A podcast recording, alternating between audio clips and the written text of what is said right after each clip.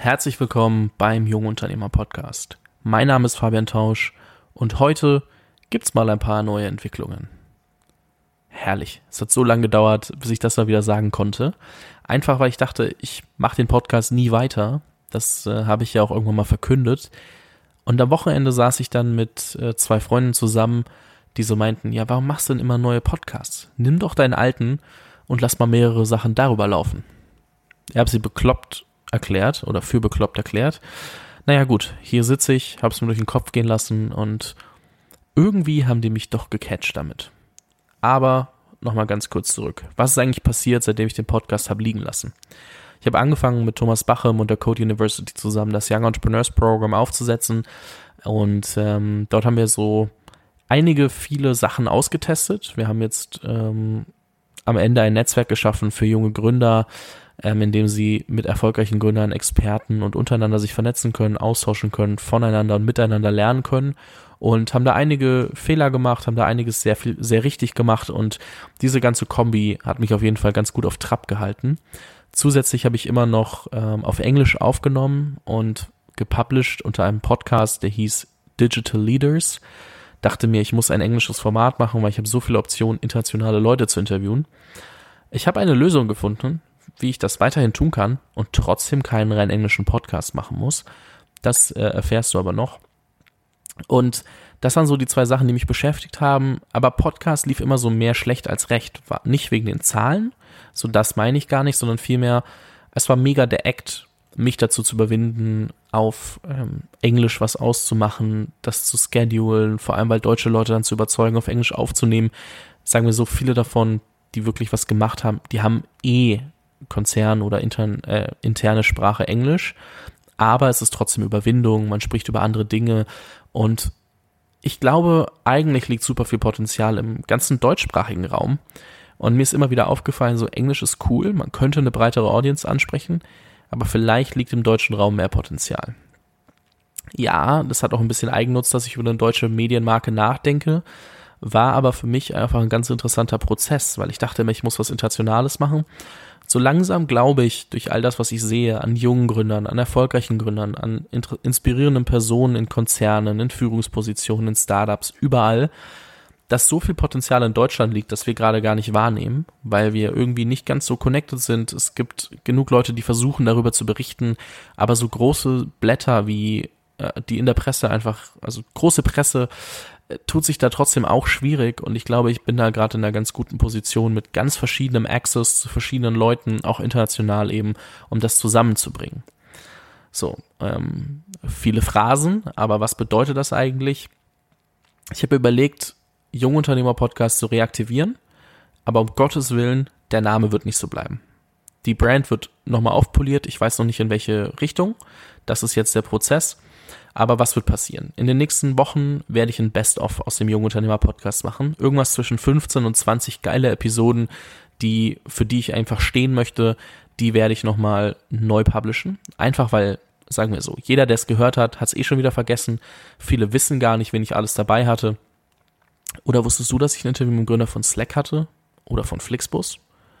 Oder dass Tarek Müller erzählt hat, dass er mal der größte, also Tarek ist der Gründer von About You, einer der Gründer, dass er mal einen Shisha-Laden hatte und damit quasi der, also Europas größter E-Commerce-Händler für Shishas war, dann Geld nach China überwiesen hat und so am Ende, ja, mit Fraud quasi in eine Schuldenfalle geraten ist oder Geld überwiesen hat, das er nie wieder bekommen hat und dann aus der Not heraus sich mit ähm, vielerlei Sachen da wieder rausgearbeitet hat und dann About You gegründet.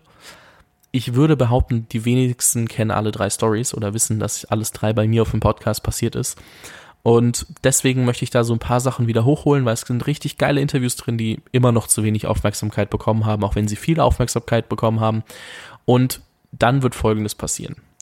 Es kommen die Best-of-Folgen, der Rest landet in einem Archiv, den, der wird dann, das wird dann weiter Jungunternehmer Podcast heißen, wird aber einfach ein neuer Podcast ähm, brauchen wir uns nicht groß drum kümmern.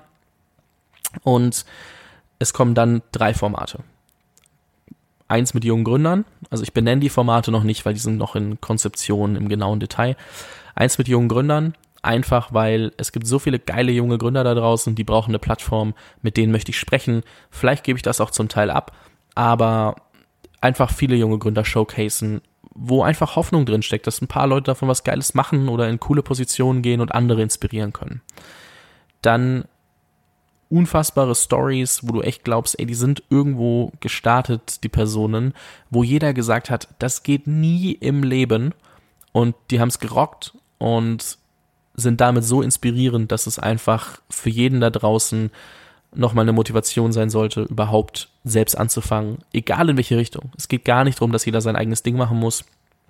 Es geht vielmehr darum, dass wir alle darüber nachdenken sollten, wo will ich hin, und egal wie schlecht die Chancen heute stehen, wenn ich durchziehe, habe ich dann eine ganz gute Chance für.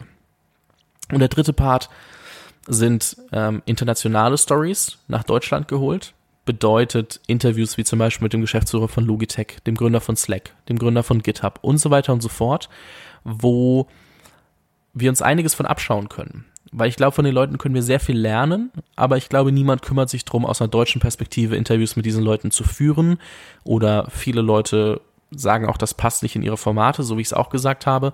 Ich glaube aber, dass es ganz geil ist, bewusst internationale Leute in den deutschen Markt einzuführen, so dass sie dann quasi erstens selber Access auf den deutschen Markt haben, hier ein bisschen bekannter werden, aber auch, dass wir davon was lernen können. Und gleichzeitig, ähm, das ist übrigens Digital Leaders, das Format werde ich so lassen, einfach nur, weil das habe ich die ganze Zeit schon als eigenen Podcast gemacht, aber es ist ganz geil, das dann hier weiterzuführen.